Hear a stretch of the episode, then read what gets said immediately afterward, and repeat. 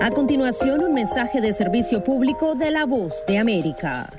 Para evitar la propagación del coronavirus en casa, recuerde que solo toma unos minutos limpiar las superficies que más toca en su vivienda, manijas de las puertas, interruptores de la luz, lugares donde come, control remoto, entre otros. Esto por lo menos una vez al día. Este fue un aviso de servicio público de la voz de América. El Vaticano protestó ante Italia por un proyecto de ley para combatir la homofobia, argumentando que en su forma actual podría restringir la libertad religiosa de la Iglesia Católica en Italia. La protesta es por el llamado proyecto de ley SAN, llamado así por Alessandro San, un legislador gay del Partido Demócrata de centro izquierda.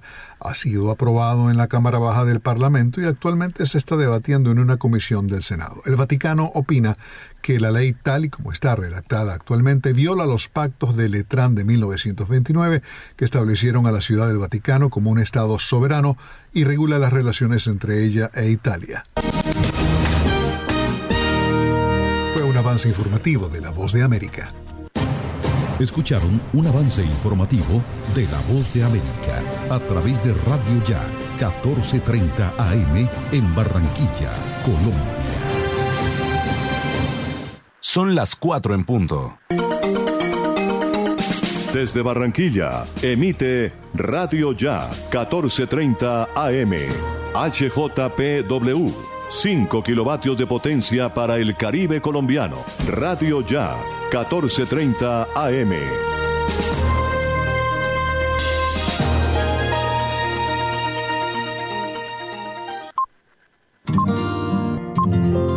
El siguiente programa es responsabilidad de sus realizadores.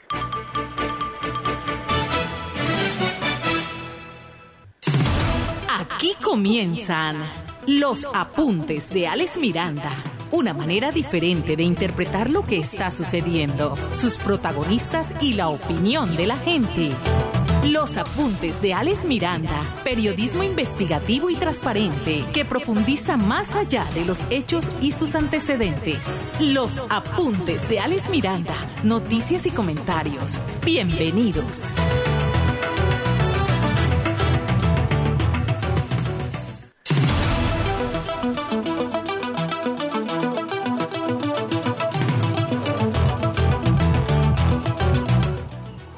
Señoras y señores, tengan todos muy buenas tardes. Una vez más, gracias por estar en sintonía de los apuntes de Alex Miranda, noticias y comentarios por los 14:30 M de Radio Ya. Además, con la transmisión en directo por el Facebook de Radio Ya y retransmitido por el perfil de Facebook de Alex Miranda, los apuntes de Alex Miranda, noticias y comentarios. Hoy es martes 22 de junio del 2021, hoy es Día del Abogado. Para todos mis amigos abogados, para todos nuestros oyentes que son profesionales en el derecho. Eh, feliz día. Lo único que deseamos es que se descongestionen los tribunales, que muy pronto tengan la atención personalizada y que puedan seguir avante en estos procesos, porque también son uno de los grandes damnificados de este proceso de la, de la pandemia, los abogados litigantes, los abogados independientes. Bastante duro les ha dado porque los tribunales y los demás entes judiciales están trabajando Mm, vía remoto, no están en presencial la mayoría y esto dificulta los procesos judiciales que llevan los abogados independientes. Para todos los abogados, otra Mildred Muñoz, un placer saludarla a usted, que es la abogada más cercana en la que nos asesora permanentemente, e igual a todos los abogados, a los amigos eh, profesionales del derecho que están en sintonía de los apuntes de Alex Miranda. Mire, la encuesta de hoy la encuesta de hoy no me la han respondido y si no me la responden es porque el hombre tiene razón. Y si tiene razón, aquí lo aplaudimos. Hoy la empresa Aire hizo una rueda de prensa y en ella el gerente tocó varios temas que aquí vamos a desarrollar ahorita más tarde. Pero allí dijo algo que me llamó la atención. Según el gerente de la empresa Aire, el señor Toro, eh, a partir de la llegada de esta empresa en los departamentos del Atlántico, Magdalena y Guajira, ha mejorado el servicio de energía y la atención al usuario, y dio estadísticas y dio datos puntuales de los nuevos puntos de atención al usuario que se han abierto en diferentes sectores de estos departamentos del Atlántico. La pregunta es, si el gerente de la empresa Aire dice que a partir de la llegada de esta empresa a nuestro departamento, en el caso del Atlántico, ha mejorado el servicio de energía y la atención al usuario, usted, amigo oyente, usted, amigo que me está siguiendo en las redes sociales, ¿está de acuerdo con esta afirmación? Sí tiene un mejor servicio de energía usted ahora que cuando estaba Electricaribe. Sí ha mejorado la atención al usuario en la empresa Aire con respecto a cómo estaba cuando estaba Electricaribe. Los cortes de energía que se venían haciendo cuando estaba Electricaribe sin previo aviso y algunos muy extensos ya dejaron de hacerse o son más cortos. La reacción ante las quejas de la ciudadanía por daños en los sectores a través de la línea telefónica que tiene la empresa han mejorado, son más rápidos, más eficientes, más efectivos. Bueno, usted Usted verá si opina. Si no opina, quiere decir que usted está conforme, usted está de acuerdo, que se siente a gusto en cómo ha ido evolucionando la empresa aire y eso nos parece maravilloso. Si no está de acuerdo en esto, que la empresa ha mejorado o que el servicio de energía ha mejorado desde que está la empresa aire acá y la atención al usuario también, pues envíenos un mensaje de voz y texto no muy largo, exponiendo sus razones al 301-780-8905. 301-780-8905 y dice por qué cree usted que no han mejorado el servicio de energía o por qué no ha mejorado el servicio de atención al usuario o las dos cosas. ¿Ok? Nosotros con mucho gusto todos los mensajes los pondremos al aire en el transcurso de los apuntos de Alex Miranda, noticias y comentarios. Ahora, si usted prefiere hacerlo por escrito, pues también lo puede hacer al mismo 301-780-8905, un mensaje de voz, un mensaje de texto o también a través de las redes sociales del perfil de Alex Miranda o el perfil de Facebook de... Es la pregunta del día. Música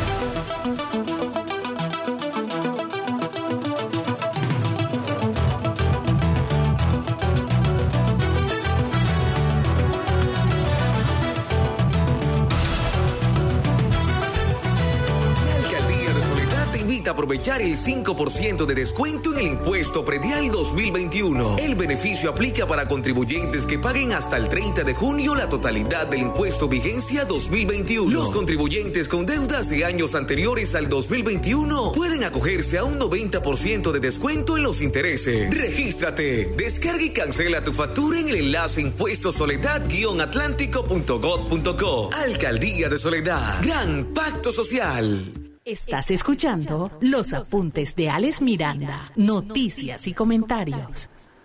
Le pedimos disculpas a nuestros oyentes y seguidores, un salto en el internet y se nos sacó del aire. Aquí cuando medio llueve, medio serena, es igual a que si lloviera duro y hubiese vendaval. Muchos servicios públicos empiezan a fallar. Mira, la noticia que les dije que llama la atención, se repite la historia. Hallan sin vida a otra pareja dentro de un motel.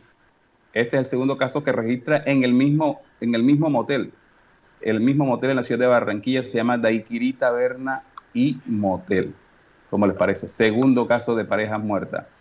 ¿Qué, ¿Qué, pasó? Pues es la pregunta que muchas personas se hacen luego de, enterarse de la extraña muerte que ocurrió en el interior de Daiquiri Taberna y Hotel, ubicado en la calle 42, 44, 47, centro de Barranquilla. Esto sucedió en la mañana de este martes, la historia se repite, el cuerpo de un hombre de 35 años de edad y una mujer de aproximadamente 25 años fueron encontrados sin vida en el interior de una de las habitaciones del lugar por parte de los trabajadores del mismo. Según los trabajadores del establecimiento, la pareja llegó a las 8 de la noche del lunes en una camioneta solicitando un servicio de habitación. En ese momento les asignaron una cabaña con estacionamiento y las dos personas hacían uso de la habilitación, como es normal en esta clase de negocio.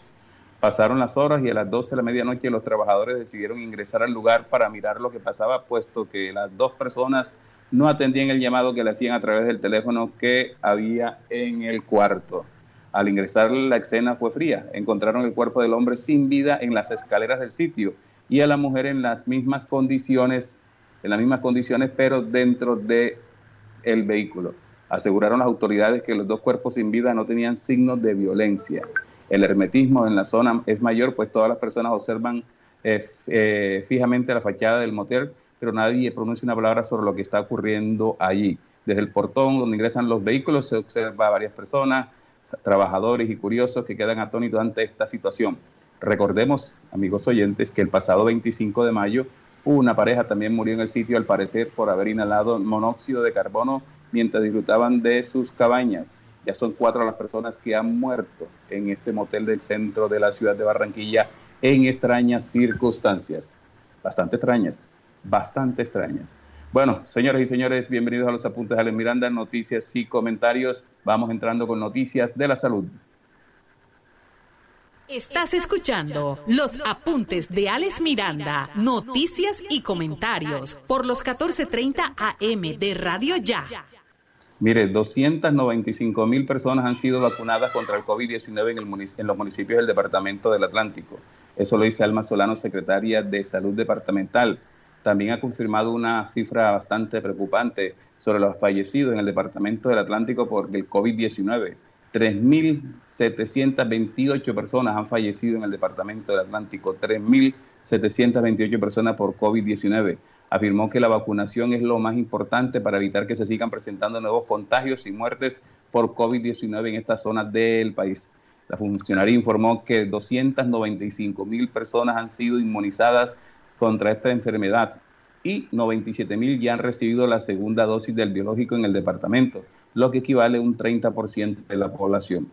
Yo les cuento que hago parte de esos 97 mil personas que ya recibieron la segunda dosis. El pasado sábado me dirigí a la ESO Hospital Local de Malambo luego de una espera porque había un grupo importante de personas dispuestas a vacunarse y a recibir la segunda dosis. Recibimos eh, la segunda dosis de Pfizer para ya comenzar nuestro proceso de inmunización contra el COVID-19, aunque tenemos que seguir cuidándonos porque es evidente que las vacunas no neutralizan 100% el accionar del virus. Es el autocuidado lo más importante. Pero escuchemos al Mazolano hablando sobre los dos caras de la moneda, de la cantidad de vacunados, 295 mil personas vacunadas, y de la cantidad de fallecidos que ha habido en el departamento por culpa del COVID-19 y también habla algo sobre los médicos falsos, que se descubrió uno en el Magdalena y en un municipio del Atlántico parece que también hay un caso. Escuchemos a la secretaria.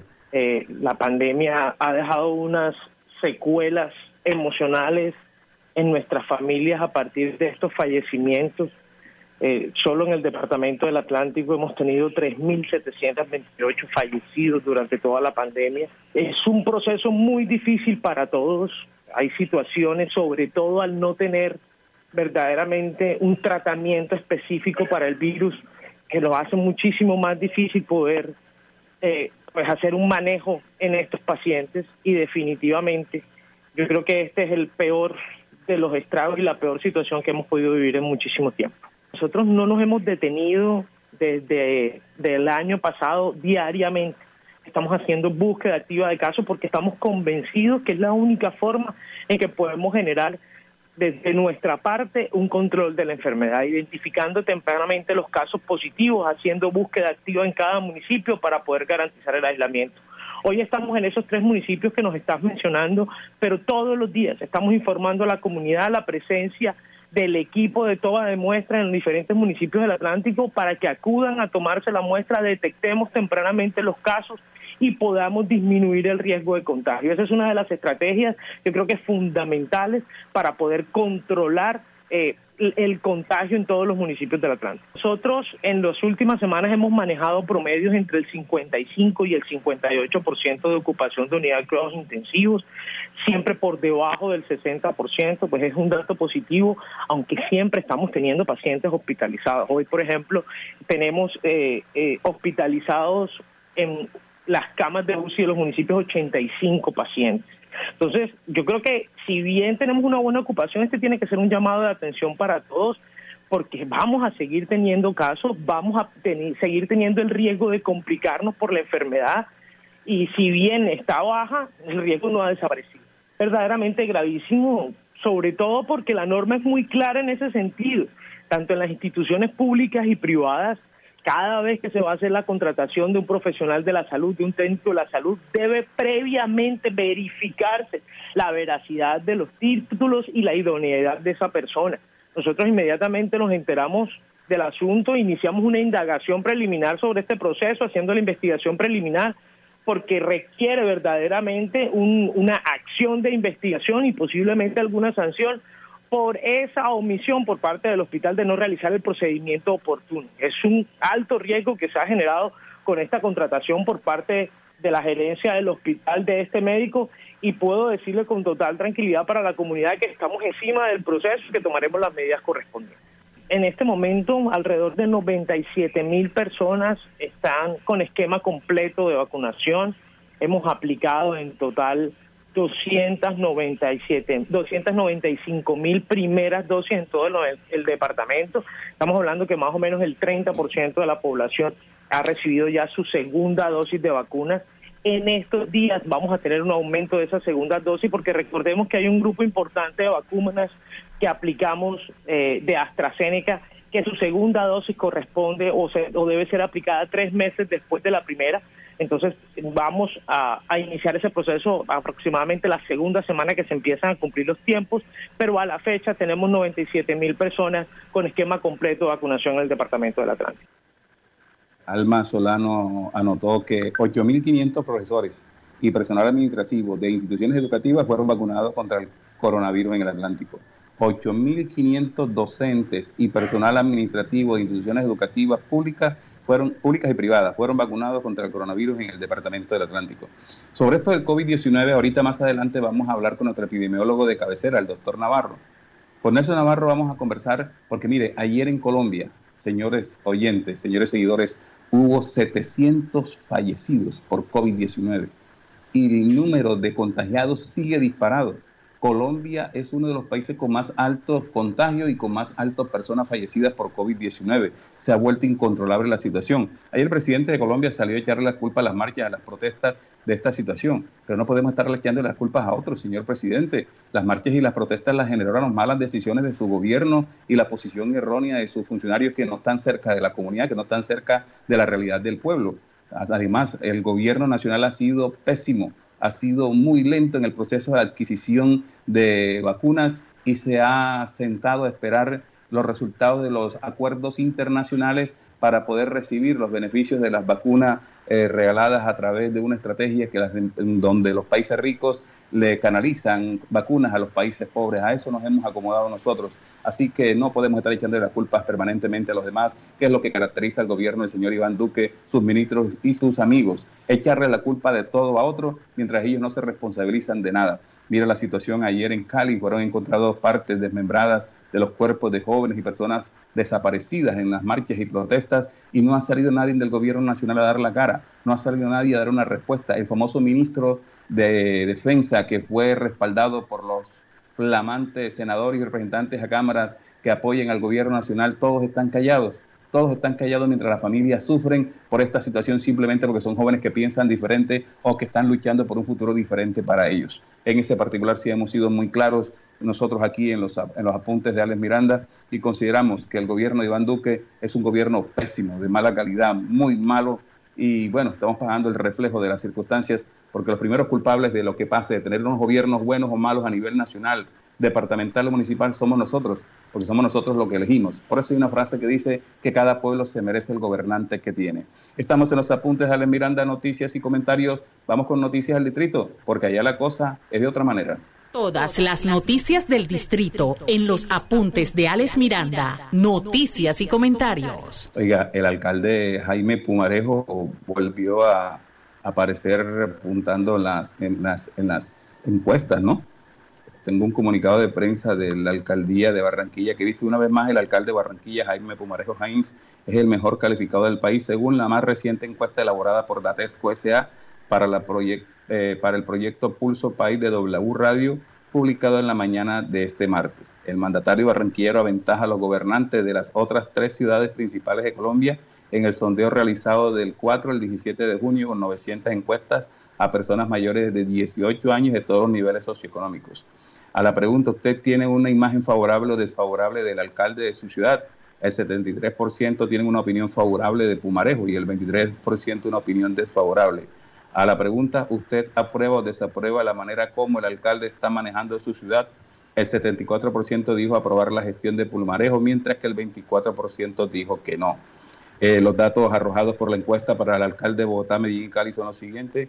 Claudia López de Bogotá con un 62% de imagen favorable, un 33% desfavorable, un 56% aprueba su gestión, un 40% la desaprueba. Daniel Quintero de Medellín, 56% de imagen favorable, 34% eh, de, 51%, 34% desfavorable y 51% aprueba su gestión. Tiene un 35% de desaprobación. Jorge Iván Ospina de Cali tiene un 70% de imagen favorable, 23% desfavorable y un 71% aprueba su gestión. Tiene un 18% de desaprobación. Así que Jaime Pumarejo vuelve a liderar las encuestas de imagen favorable como el alcalde con mejor imagen, con mayor aprobación en el país, con el 73%. Esta es una de las noticias del distrito. La otra tiene que ver con materia de seguridad. Es más, yo monté esa noticia en el grupo de los apuntes de Alex Miranda y dejé claro que no era Malambo, que era el distrito. ¿Por qué dije, dejé claro, ojo, esta noticia es del distrito, no de Malambo? Aclaro. ¿Por qué? Ya les digo. Con cinco nuevos drones, Barranquilla rebustece su estrategia de vigilancia aérea.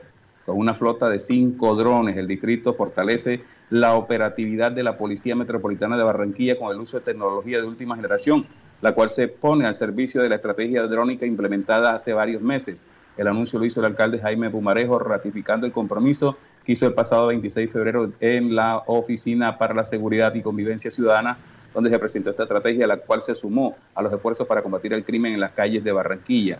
Esto no es más que traer a la ciudad lo mejor en materia de tecnología para ponerlo al servicio de la seguridad de todos y darle tranquilidad a los barranquilleros. Estos drones entran a reforzar toda la estrategia de la Policía Metropolitana, bien implementado de la mano con la Oficina para la Seguridad Convivencia Ciudadana, en la cual no habrá lugares que no podamos vigilar en la ciudad de Barranquilla, aseguró el alcalde. Pero ¿cómo va a ser este ejercicio de los drones?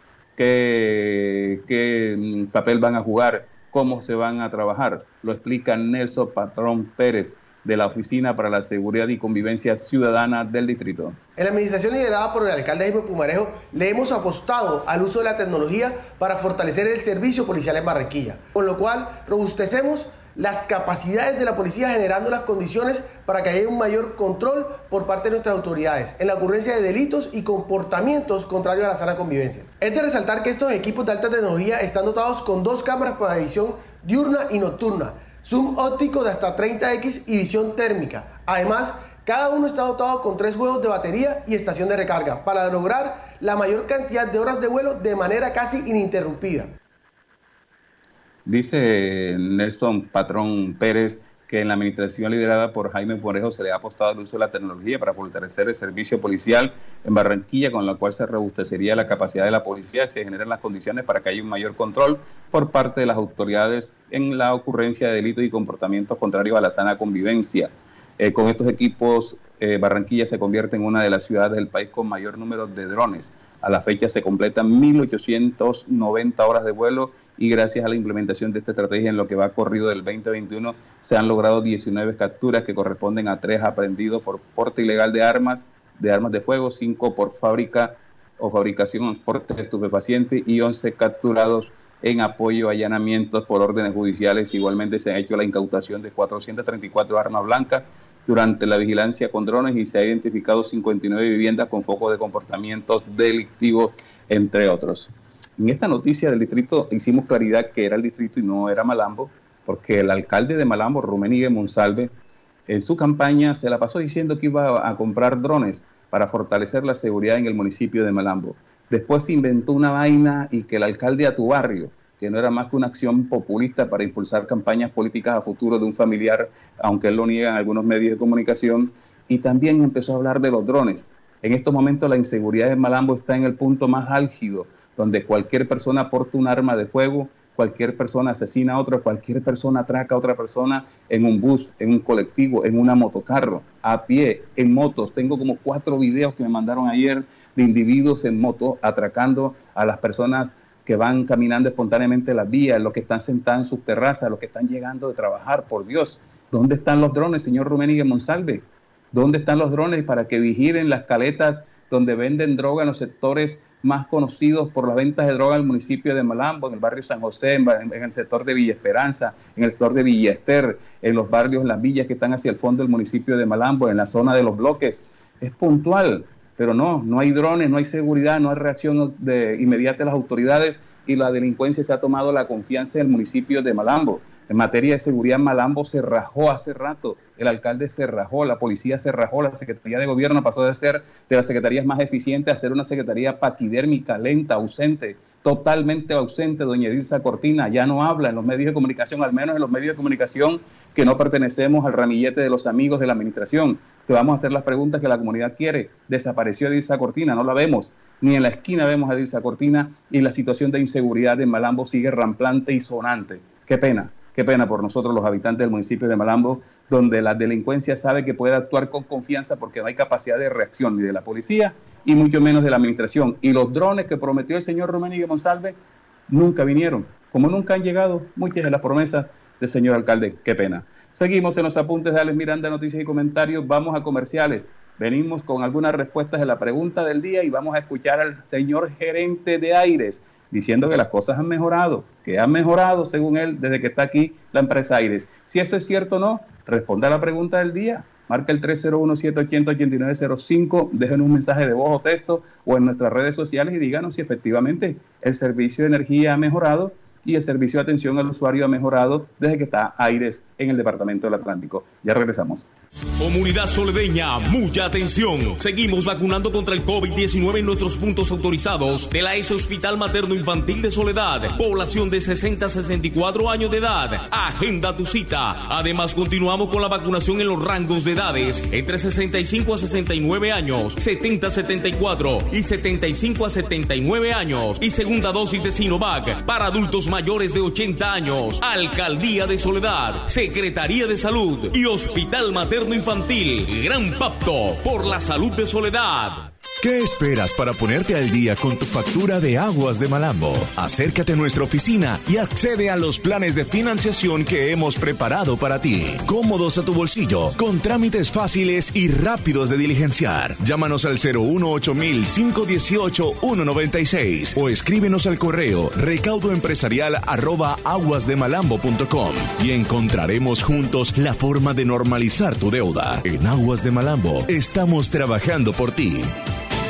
La Alcaldía de Soledad te invita a aprovechar el 5% de descuento en el impuesto predial 2021. El beneficio aplica para contribuyentes que paguen hasta el 30 de junio la totalidad del impuesto vigencia 2021. Los contribuyentes con deudas de años anteriores al 2021 pueden acogerse a un 90% de descuento en los intereses. Regístrate, descarga y cancela tu factura en el enlace impuestosoledad-atlántico.gov.co. Alcaldía de Soledad. Gran Pacto Social. Radio Ya 1430 AM está presentando los apuntes de Alex Miranda, noticias y comentarios. Estamos en los apuntes de Alex Miranda, noticias y comentarios por los 1430 AM de Radio Ya. Bueno, miren, la pregunta del día, antes de, de desarrollar la pregunta del día, bueno, vamos a ver aquí, no, alcanzamos a pasar esto, pero vamos a responderla, vamos a pasar la pregunta del día, ahora le respondemos acá. Eh, vamos a ver aquí, Dice, Alex, ¿te acuerdas que te escribí sobre el problema de la luz por el sector de Almiduro? No han venido a ayudarnos. Vinieron el sábado, aún siguen la luz así. Eh, no, dice aquí, no da para aprender nada. El mercado de la nevera se nos dañó. Diga, viven cerquita del alcalde de Malambo, Rocky Jr. Ahí cerquita, tienen cerquita el alcalde de Malambo. ¿Cómo no ha ido una comisión a pedirle que llame a la gente de aire, hombre, para que le solucionen ese problema? Desde el sábado tienen problemas de energía problemas de energía. Aquí me, responde vía Messenger Ricardo Pedrosa y me dice, el servicio de energía ha mejorado un poco, no lo podemos negar. El problema es que en algunos sectores, cuando llueve, siguen los problemas en que se va el servicio y la reacción de la empresa tarda demasiado, a veces exageradamente, pero sí ha mejorado sustancialmente con respecto al servicio que prestaba la empresa anterior. Bueno, hay una respuesta positiva. Yo te le mandé el audio de la otra respuesta de nuestro oyente. Demos una respuesta a través del 017808905. ¿Qué dice el oyente?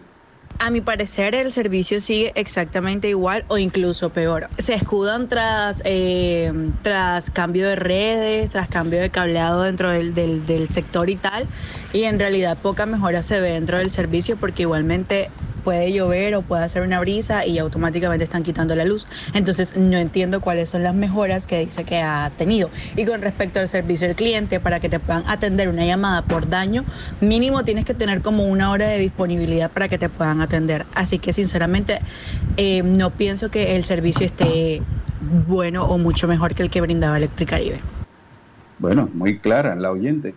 Eh, no considera que las cosas hayan cambiado sustancialmente con la llegada de la empresa Aires. A mí lo que me molesta un poco de la empresa Aires es la persecución hacia la comunidad que muchas veces varios de sus contratistas ejercen. Apenas les llega el recibo a la comunidad y empiezan a, llegar a patrullar a presionar en algunos sectores porque aún no se ha mejorado el servicio cuando pues eh, cuando aún no se ha pagado el servicio, perdón, cuando lo que se debe hacer es esperar el fin de mes, ¿no? La mayoría de la gente y generalmente los servicios públicos se pagan los primeros días, días de cada mes. Es una de las cosas que fastidian. Lo demás, pues eh, hay sectores como el Concord en Malambo que el servicio deja mucho que desear honestamente, especialmente cuando llueve eh, sector de la zona Mesolandia. Y hay otras zonas de Malambo como Villa Ester, esta zona cerca del sector de Almiduro, como que se llama el barrio este, 23 de septiembre, y otras zonas que son bastante complicadas en cuestión a la calidad del servicio. Pero bueno, miren, vamos con un informe del de aire precisamente. Dice que el esfuerzo y el compromiso de aire ha permitido transformar la presentación del servicio de energía en el Departamento del Atlántico, La Magdalena y Guajira de los 263 circuitos eléctricos que tiene aire y que son sujetos a un estricto seguimiento de calidad, a un estricto seguimiento de calidad, 214 han presentado mejoras en sus condiciones. Esto refleja que en alrededor del 73% de los circuitos los clientes residentes comerciales e industriales han percibido la disminución de las interrupciones. Si bien es cierto, aún falta mucho camino por recorrer eh, ante el deterioro en que se encontraban las redes eléctricas por el antiguo operador, los pasos han sido importantes hacia la optimización del suministro de energía a los usuarios. El balance es muy satisfactorio y esto se ha logrado con acciones preventivas y con intervenciones con nuevas obras. Así lo dice John Jairo Toro, gerente de la empresa Aire. Sí, nosotros desde que llegamos a la operación hemos destacado por siempre salir de los temas, dar la cara, como lo decimos nosotros en la compañía, a todos los temas que aquejen a la comunidad, a ir a hablar con los líderes cuando tienen inquietudes o cuando hay dudas sobre algún tema que tiene que ver con la compañía, estamos permanentemente dando la cara. Y este espacio es un espacio que diseñamos para estarle contando a toda la comunidad cómo va el avance de la operación de aire, cómo va el avance del servicio de energía eléctrica de los tres departamentos, donde podemos irles contando de forma importante cómo van los proyectos de inversión, cómo van las inversiones, que es uno de nuestros compromisos importantes aquí en la región, y cómo se va avanzando en cada uno de los temas que aquejan la comunidad. Es este era un espacio de apertura total frente a los medios y frente a la comunidad en general, de dar a conocer cómo va la evolución del servicio de energía eléctrica y cómo va aire en su operación. ¿El compromiso de inversión se ratifica en esta jornada? Total, nosotros tenemos un compromiso que ya está, que está firmado y que simplemente nuestro compromiso es asegurar el cumplimiento del mismo. Eh, como lo mencionamos ahora, hemos tenido algunas dificultades por la situación que ha vivido el país un poco en estos meses de paros y de pandemias, que ha trazado algunos de los temas. Hemos tenido muchos eh, eventos que no han permitido avanzar de la forma más rápida. Hemos tenido en puertos mucho, mucha infraestructura que llega para la operación de la compañía y que poco a poco empieza a, normalizarse y que esperamos que en el segundo semestre sea el semestre donde vamos a estar con un, vértigo bastante alto de todos los proyectos de inversión en su ejecución. Finalmente hay muchos mitos con este tema de la medición avanzada. ¿Qué claridades se le pueden hacer a la gente?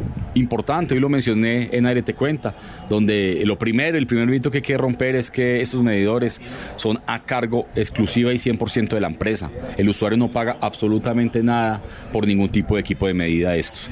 Segundo, ese tipo de equipo de medida no afecta en nada la tarifa.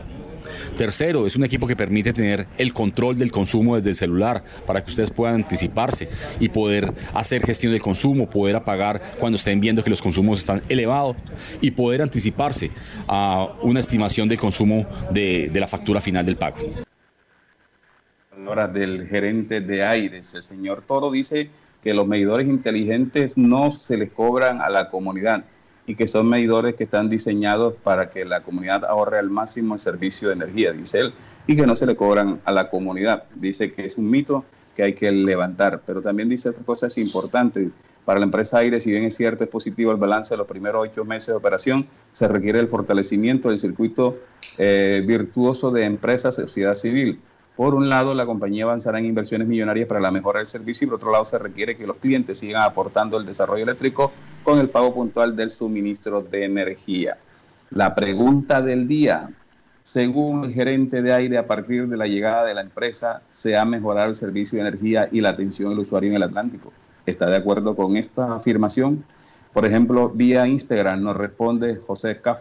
Ha mejorado un poquito, viejo Alex. Cuando hay interrupción del servicio como que tratan de solucionarlo rápido y los cortes de energía ya no son tan frecuentes como antes. Bueno, José Joscaf ha mejorado un poco.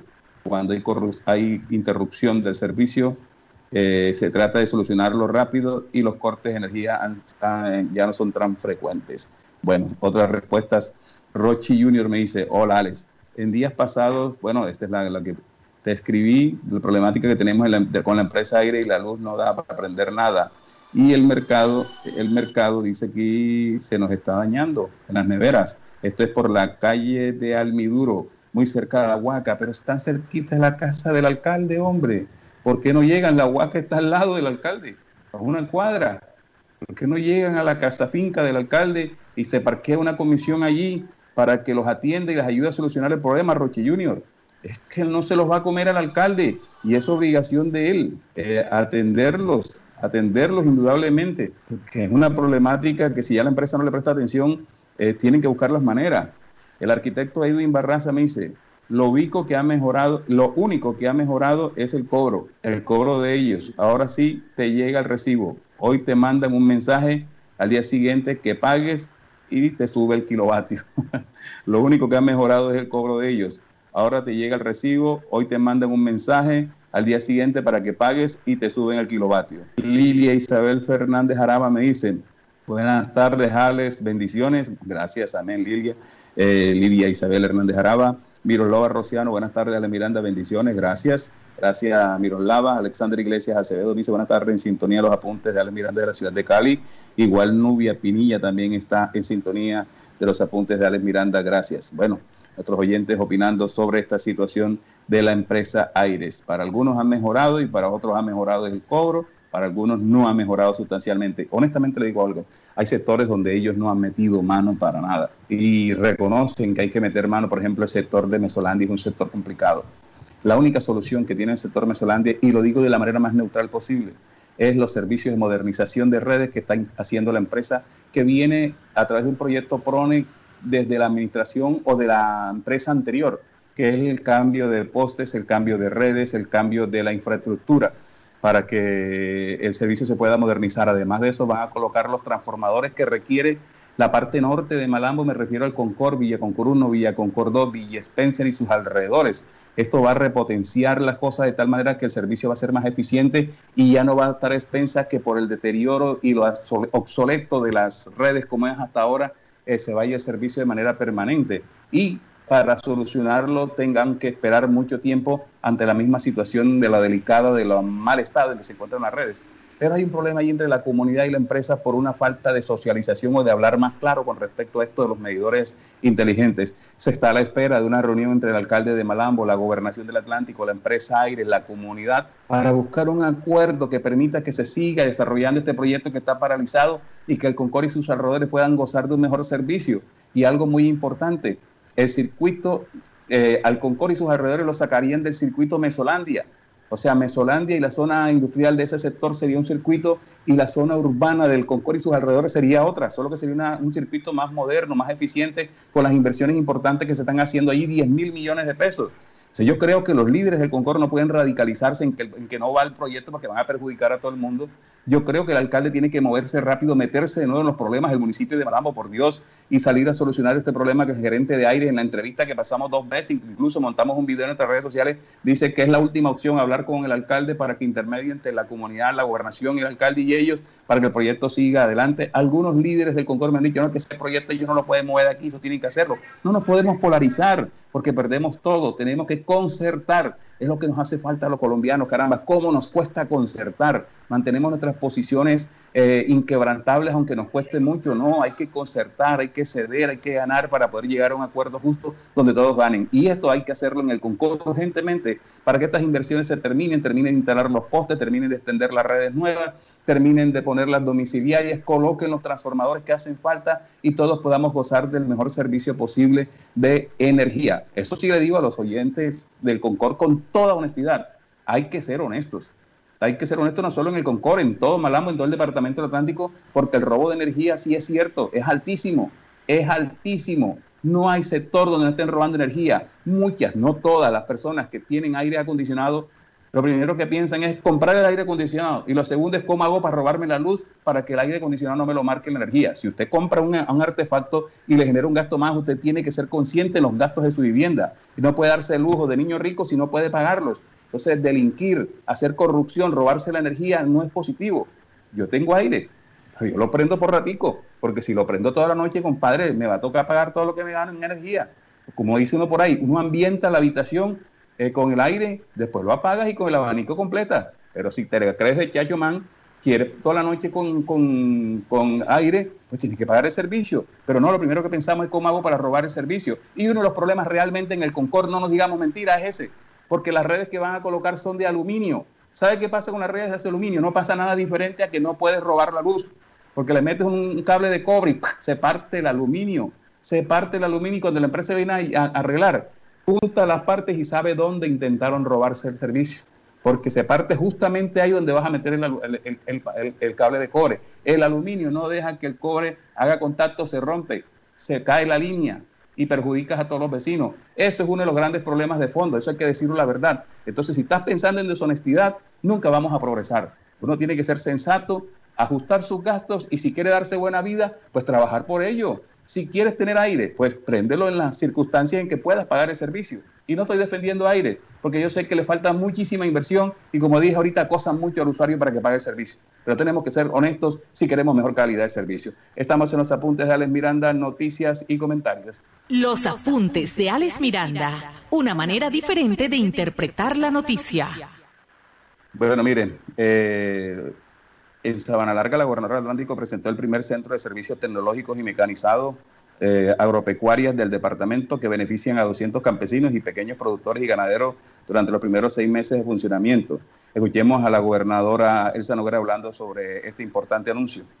Contenta con el lanzamiento de este gran centro de servicios tecnológicos y maquinaria agrícola para fortalecer todo el trabajo que hacen nuestros pequeños productores, agricultores, que siempre nos pedían maquinaria.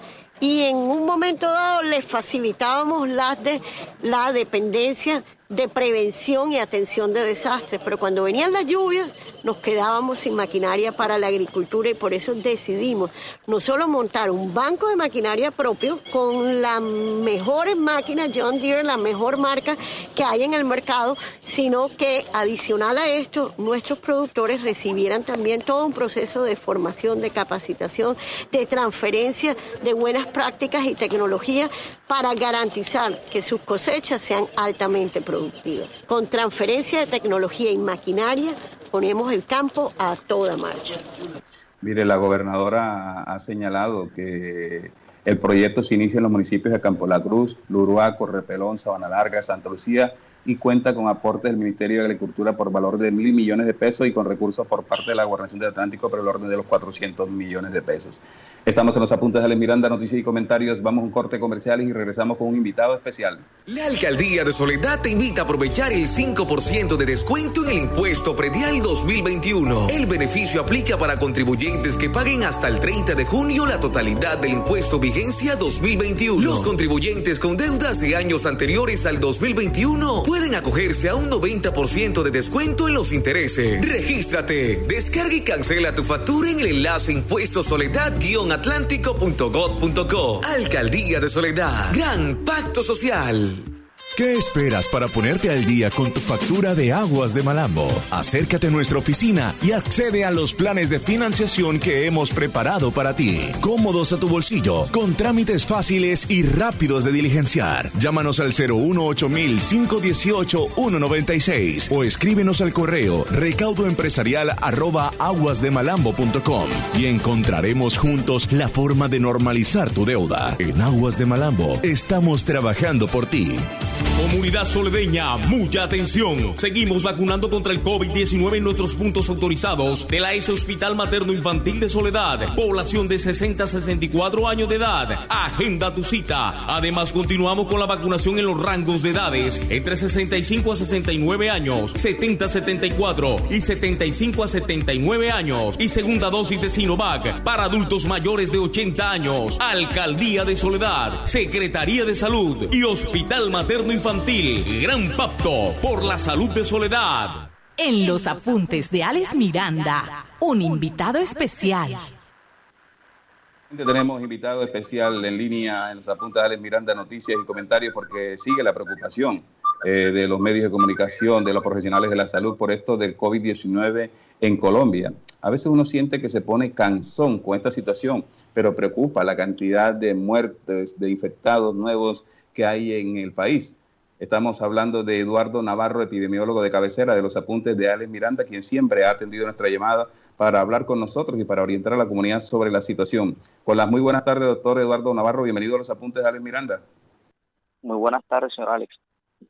Oiga, eh, nos preocupa, como le decíamos en la mañana de hoy, el reporte de más de 23.239 casos nuevos en el día de ayer, pero ojo, posteriormente el ministerio manifestó que omitieron los reportes del Valle del Cauca y de la ciudad de Bogotá, que son dos ciudades con unos niveles muy altos. Además, sumado después los reportes del Valle del Cauca y de Bogotá, eh, se sorprende uno al ver que son más de 700 los muertos por COVID-19 en el día de ayer, solo en el día de ayer en todo Colombia. ¿Qué le dice a usted esta situación del repunte y el índice tan alto de muertes y descontagiados en Colombia?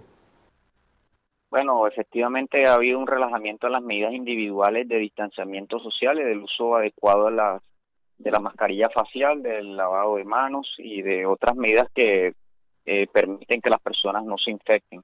También el hecho de que pues la apertura de las actividades comerciales han hecho de que las personas se reúnan y a esto se le agrega eh, en cierta forma la eh, básicamente es el relajamiento de, las medidas individuales de protección que hacen que las personas empiecen a interactuar con otros individuos que posiblemente no hayan visto en muchos meses y ahí empiezan a, haber situaciones en las cuales la persona se, se ve expuesta a una infección por parte de COVID-19. Bueno, hemos visto que ha sido reiterativo algo que nosotros conversamos con usted la, última vez que conversamos, ¿cierto?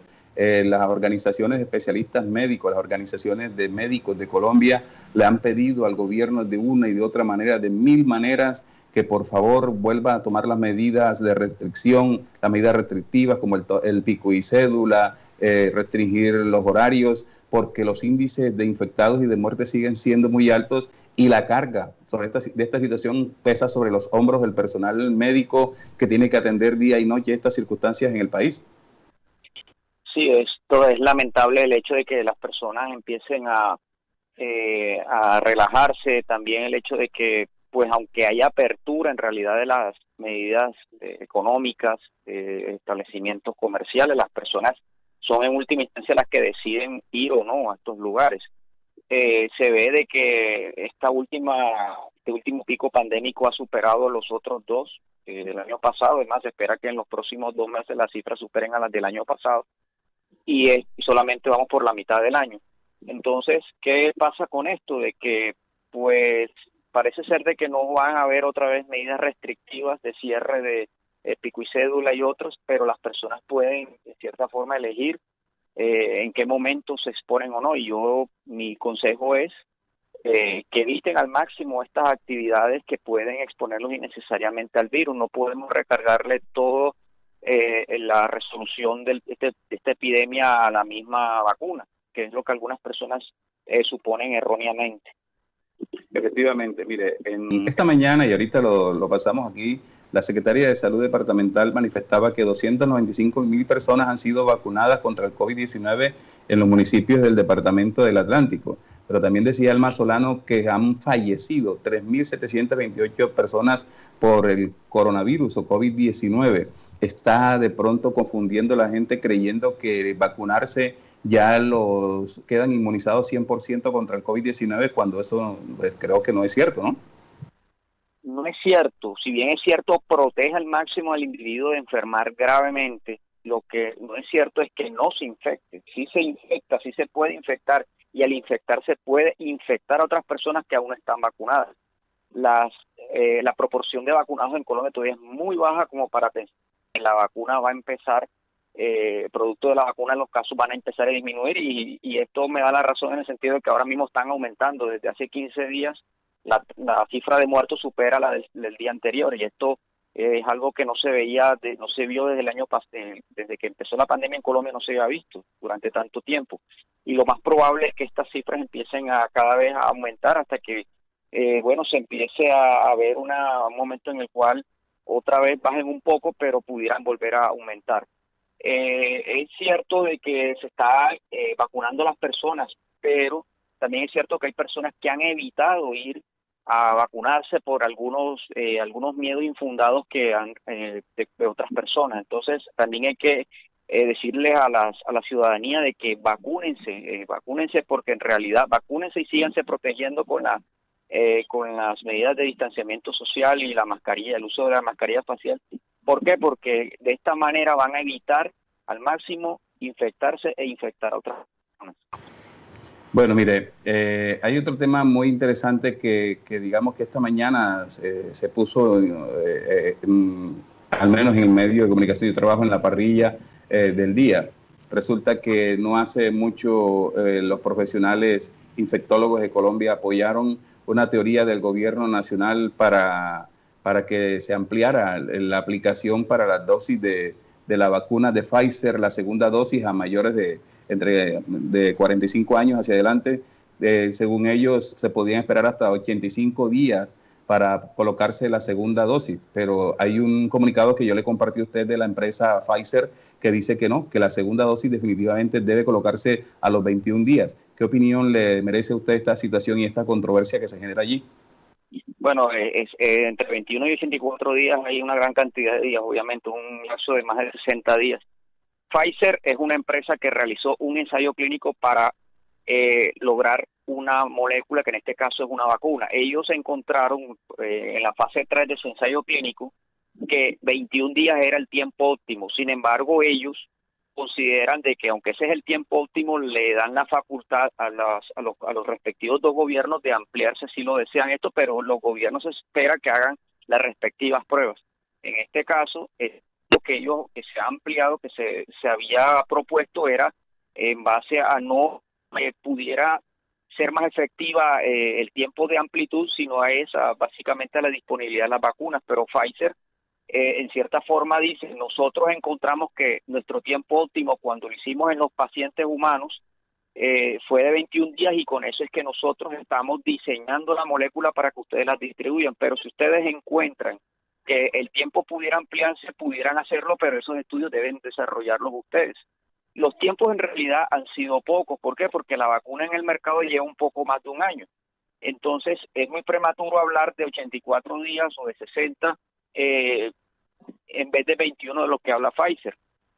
Entonces, este Pfizer lo hace de acuerdo a, con unos cuantos pocos miles de seres humanos en los cuales se probó la vacuna, no en los millones en los cuales se está aplicando hoy día que, el gobierno ha presionado de un modo u otro a, los, eh, los profesionales en estas áreas en el país para poder tapar la deficiencia que ha mostrado este gobierno para la adquisición rápida de vacunas. Pero bueno, no lo voy a comprometer usted en eso. Me escribe un oyente y me dice, ya están convocando a clases presenciales porque se han vacunado los docentes. Efectivamente, Alma Solano dice que 8.500 profesores y personal administrativo de las instituciones educativas públicas del departamento han sido vacunados me pregunta ella, si es conveniente, pregúntele al doctor si es conveniente el regreso presencial a clases cuando los niños no han sido vacunados. ¿Qué concepto le merece usted esa pregunta?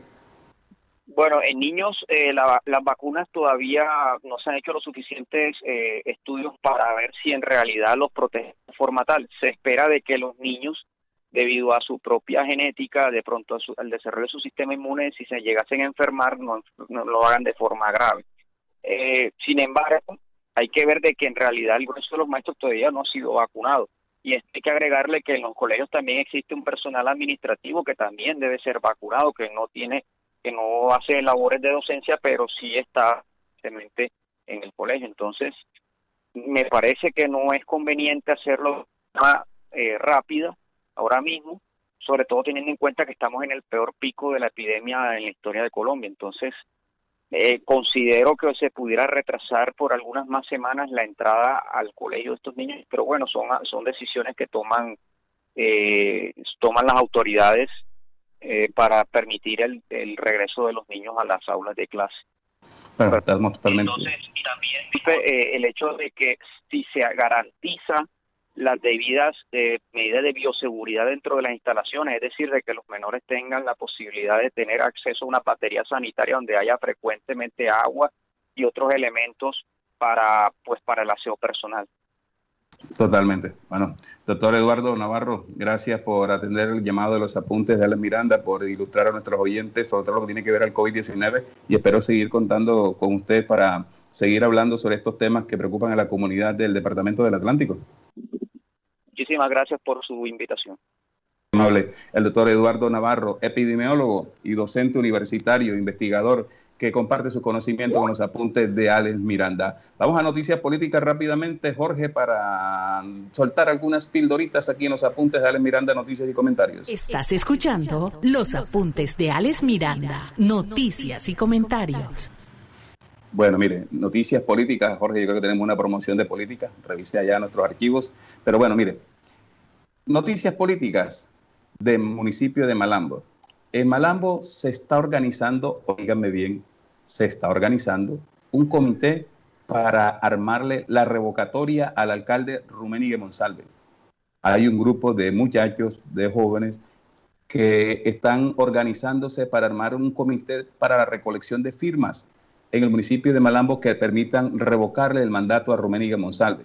Me dice una de las personas que conversó conmigo antes del mediodía de hoy que Malambo está cansado de que las únicas noticias que se dan a nivel nacional, local y departamental son escándalos de corrupción y de disputas políticas y económicas, y no noticias de inversión en la comunidad, no noticias de solución de la problemática de agua, de alcantarillado, de seguridad, de infraestructura.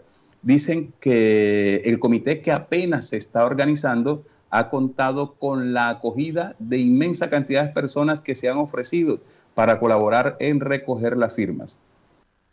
Mañana, en los apuntes de Alex Miranda, vamos a hablar con uno de los líderes de este proceso que se está gestando en Malambo y que, repito, según los mismos organizadores, ha tomado una gran acogida, tan grande que hasta líderes que ayudaron a Rumén Monsalve a llegar a la alcaldía de Malambo están dispuestos a recoger firmas para revocarle el mandato. Repito, es tan buena la acogida de este grupo de personas que piensan armar el comité para la recolección de firmas para revocarle el mandato a Romérico Monsalve es tan grande que hasta líderes que ayudaron el proceso de la campaña para que Romérico Monsalve llegara a la alcaldía están dispuestos a recoger firmas para sacarlos de ella. Mañana tendremos aquí, hablando con nosotros en directo, uno de los líderes de este proceso para decirnos por qué, cuándo, cómo este, se inicia este proceso de la revocatoria del mandato del señor Rummenigge Monsalve. Otra noticia política, otra tildorita. Mire, los abogados de la doctora Amy Camargo ya entablaron el desacato contra el alcalde de Malambo, Rummenigge Monsalve, por incumplir el fallo pues por mismo municipal que le dio 48 horas para restablecer a la señora Camargo Molina en su cargo. Los abogados no solo establecieron el desacato, sino el que le piden al juez que traslade al procurador provincial esta situación para que haga cumplir la orden del mismo juez, ya que el alcalde no tiene superior jerárquico. Entonces le piden que esa decisión sea trasladada al procurador provincial para que el procurador provincial haga cumplir la ley o el mandato del juez para que regrese la señora Amy Camargo a la gerencia del hospital, pero a su vez le piden que se compulse copias a los entes de control para que ejerzan acciones legales contra el alcalde Rumenigue Monsalve. La pelea sigue, la pelea sigue, señores. La tercera, la última, esta está buenísima porque esta es una investigación que hay que hacer. Me dicen vecinos del barrio San Antonio, ayer escucharon un audio de ustedes sobre eso, que un concejal de Malambo, me dice que me dicen el nombre después, un concejal de Malambo estaría vendiendo lotes en zonas de alto riesgo del arroyo San Blas a orillas de este barrio. Repito, un concejal de Malambo estaría vendiendo lotes en zona de alto riesgo a orillas del arroyo San Blas en dicho sector. Me dicen que el concejal es amigo del alcalde, que por eso el señor de planeación se las tira de ciego, sordo y mudo. Ojo, el concejal del cual me van a dar el nombre mm, dice que vende los lotes por 12 millones de pesos. El concejal vende cada lote por 12 millones de pesos y nadie hace nada. y están comprando lotes y construyendo en zonas de alto riesgo en los alrededores del barrio San Antonio. Como el concejal es amigo de la administración de Rumenigue Monsalve, el señor de planeación, al que hoy vamos a llamar mañana para que nos confirme esta situación, no hace nada. Es Shakiro, ciego, sordo y mudo, y Malambo llenándose de problemas, de problemas. Señoras y señores, muchas gracias por estar con nosotros en los apuntes de Alex Miranda, noticias y comentarios. Jorge Pérez, Steven Carrillo y este servidor Alex Miranda, le decimos muchas gracias. Lo esperamos mañana a 4 en punto aquí en los 14.30 AM de Radio Ya.